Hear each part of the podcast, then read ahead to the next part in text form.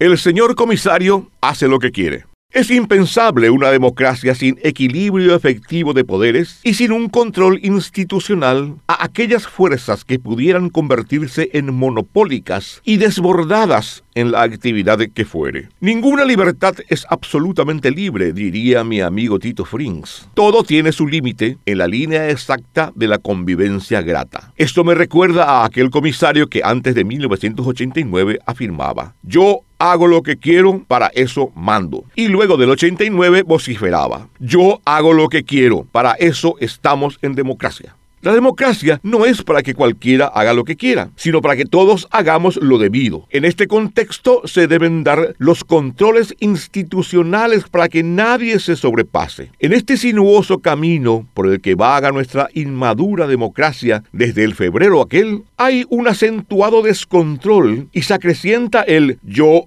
hago lo que quiero. Esto se debe a que las instituciones abdicaron del control que pasó a manos de poderes fácticos. Se estableció un descontrol para que el comisario haga lo que quiera. Un ejemplo, Ramón González Daer devolvió al fisco 42.300 millones por impuestos adeudados. ¿Cómo pudo llegar a deber semejante cantidad de dinero y seguir operando en la red bancaria? Esa deuda se acumuló durante años. Mover ese volumen no podía pasar desapercibido para los organismos institucionales. Un movimiento voluminoso hace saltar alarmas en cualquier sistema legal.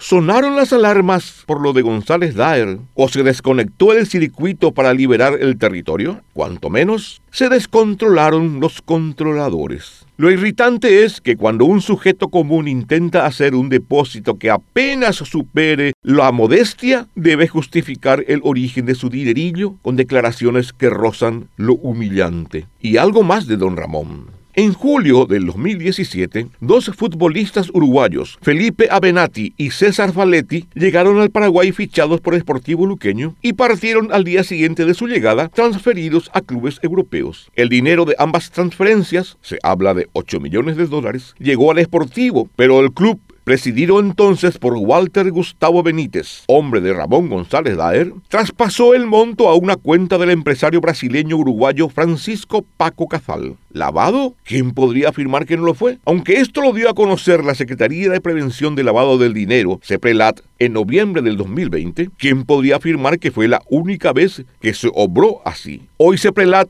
abdicó, complicidad del Congreso mediante, del control a los clubes. Alude que ya están controlados. Tal vez lo estén por el señor comisario que todavía grita, yo hago lo que quiero. Sí, el comisario hace lo que quiere. Tiene el control que se lo escamoteó a la institucionalidad. Y de esta manera creó un descontrol merced al cual nuestra democracia se va frustrando lenta pero inexorablemente.